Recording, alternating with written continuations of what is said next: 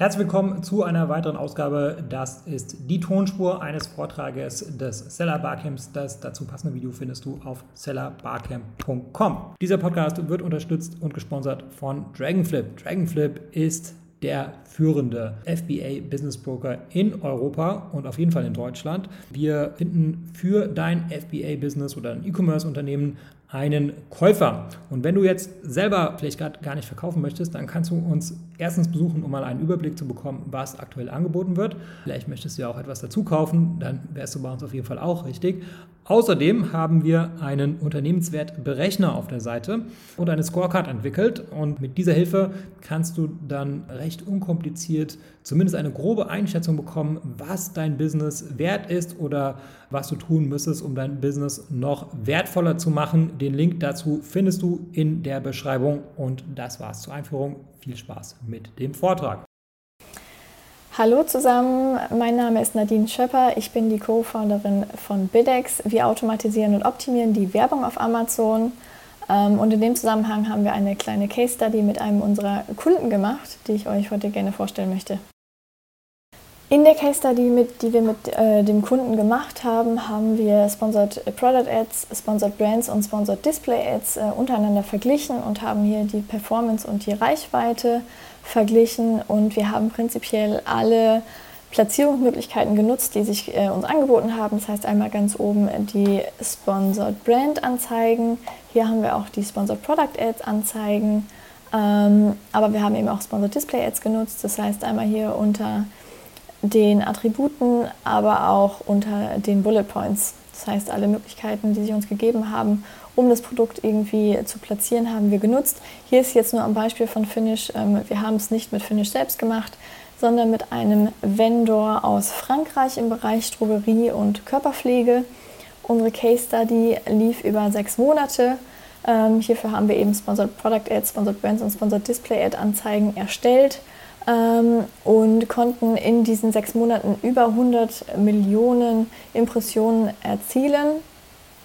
Ähm, haben hierfür einen mittleren sechsstelligen Werbebetrag ausgegeben und konnten aber auch einen mittleren siebenstelligen Werbeumsatz damit generieren. Steigen wir direkt ein in die Daten. Hier haben wir einen Vergleich der Impressionen und der Klicks. Wir sehen hier, dass die meisten Impressionen immer noch bei den Sponsored Product Ads ankommen mit knapp 70 Prozent. Aber die Sponsored Display Ads sehen gar nicht so schlecht aus, wenn es um Impressionen geht. Das heißt, wir haben hier knapp 20 Prozent der Impressionen, die für Sponsored Display Ads draufgingen und ähm, nur 10 Prozent für Sponsored Brand Anzeigen. Und ähm, wenn man das jetzt vergleicht mit den Klicks, ist es allerdings relativ ernüchternd. Das heißt, die meisten Klicks, 77,5 Prozent, bekommen die Sponsored Product Ads ab. Ähm, die Sponsored Display Ads bekommen nur 5,7 Prozent der Klicks ab, obwohl sie prinzipiell recht viele Impressionen bekommen. Äh, und 16,8 Prozent der Klicks kommen bei den Sponsored Brand Anzeigen an. Ähm, das heißt, die Sponsored Display Ads haben einfach eine relativ schlechte Klickrate, aber sie werden doppelt so häufig ausgespielt, beziehungsweise sie haben doppelt so viele relative Impressionen wie die Sponsored Brand Anzeigen. Genau, machen wir weiter mit der Click-Through-Rate und dem CPC. Wir sehen hier, dass die Sponsored Brand Anzeigen eine recht gute Click-Through-Rate haben mit 0,95 Prozent. Ähm, dies äh, schließt allerdings nicht ähm, das gleiche für die Sponsored Display Ads ein. Das heißt, die Sponsored Display Ads haben eine 0,17% Click-Through-Rate. Wir gehen davon aus, dass das durchaus auch mit der Platzierung zu tun hat. Die Sponsored Display Ads sind sehr leicht als Werbeanzeige zu identifizieren, dadurch, dass sie Creative und das Logo mit dabei haben. Und sie sind gleichzeitig auch recht spät im Sales Funnel angesiedelt, wenn der Kunde sich eigentlich schon entschieden hat, jetzt dieses Produkt zu kaufen.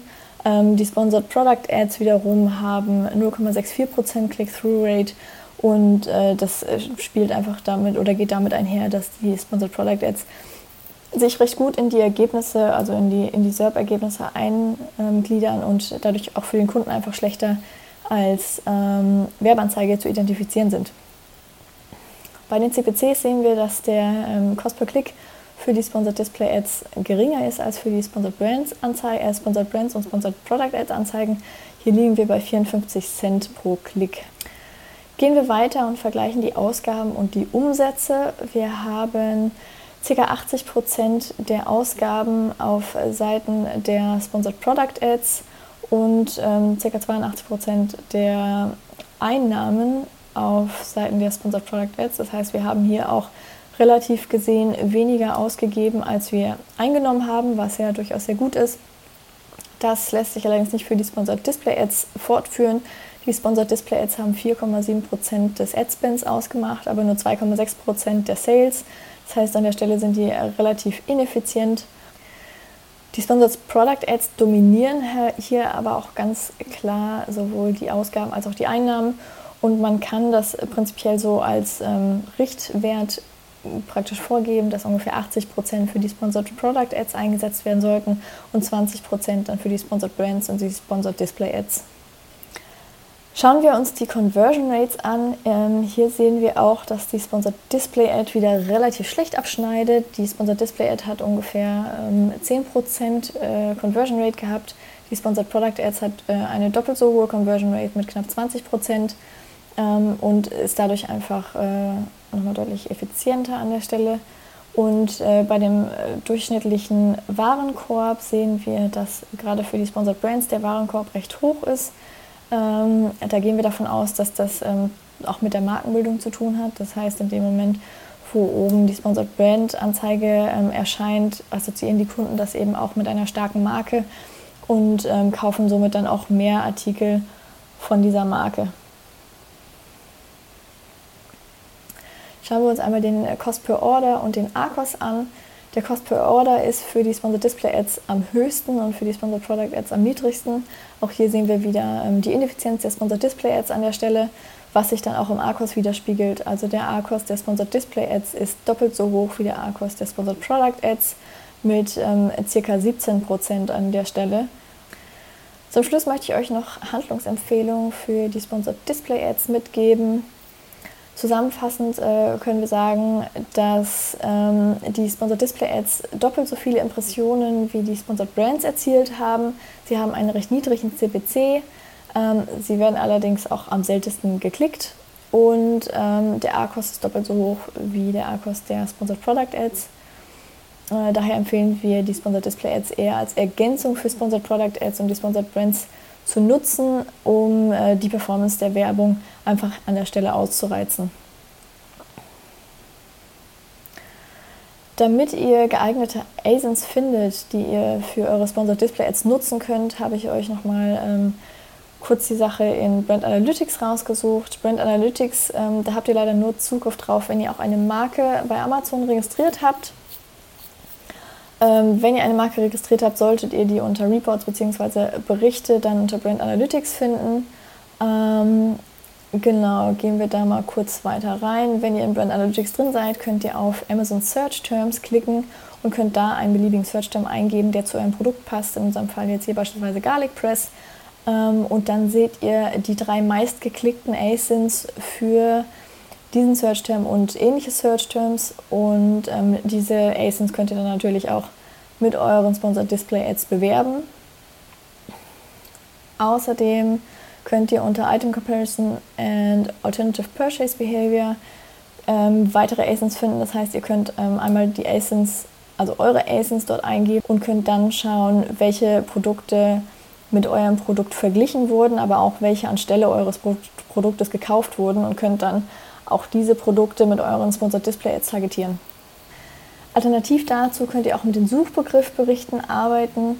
Ähm, dazu geht ihr wieder auf Berichte, geht dort auf ähm, Werbungsberichte, Berichtstyp Suchbegriff und könnt dann beispielsweise für den Berichtszeitraum drei Monate angeben. Dann ähm, könnt ihr da das File runterladen und dann in Excel nach fängt an mit B0 filtern. So habt ihr dann eine Übersicht der ähm, der ASINs, die ihr da bewerben könnt. Und da könnt ihr dann einfach nochmal schauen, welche da denn am besten ähm, funktioniert hatten und welche da am effizientesten für euch sind.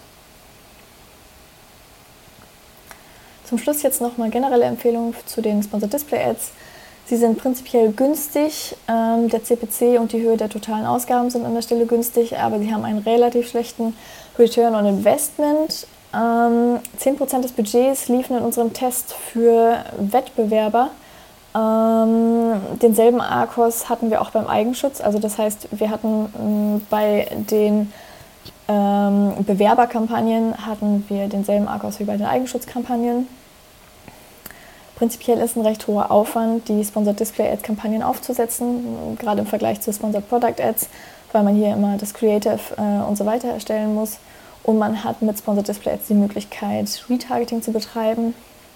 Wir würden an der Stelle sagen, dass man Sponsored Display Ads sehr gut für Branding und für den Eigenschutz nutzen kann, aber gerade wenn man es für Retargeting benutzen möchte, dann sind die DSP-Kampagnen, die Amazon anbietet, nochmal deutlich effizienter.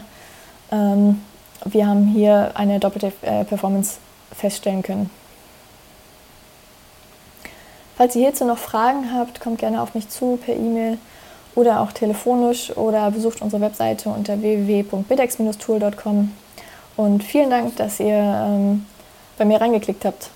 Ciao. Hi, Florian hier von Adference. Wenn ihr noch mehr Amazon Podcasts hören wollt, dann kann ich euch den Amazon PPC Podcast Vitamin A ans Herz legen. Mit Vitamin A, deine Dosis Amazon PPC, versorgen Mareike und ich euch wöchentlich mit Tipps, Optimierungsvorschlägen und News rund um das Thema Amazon Advertising.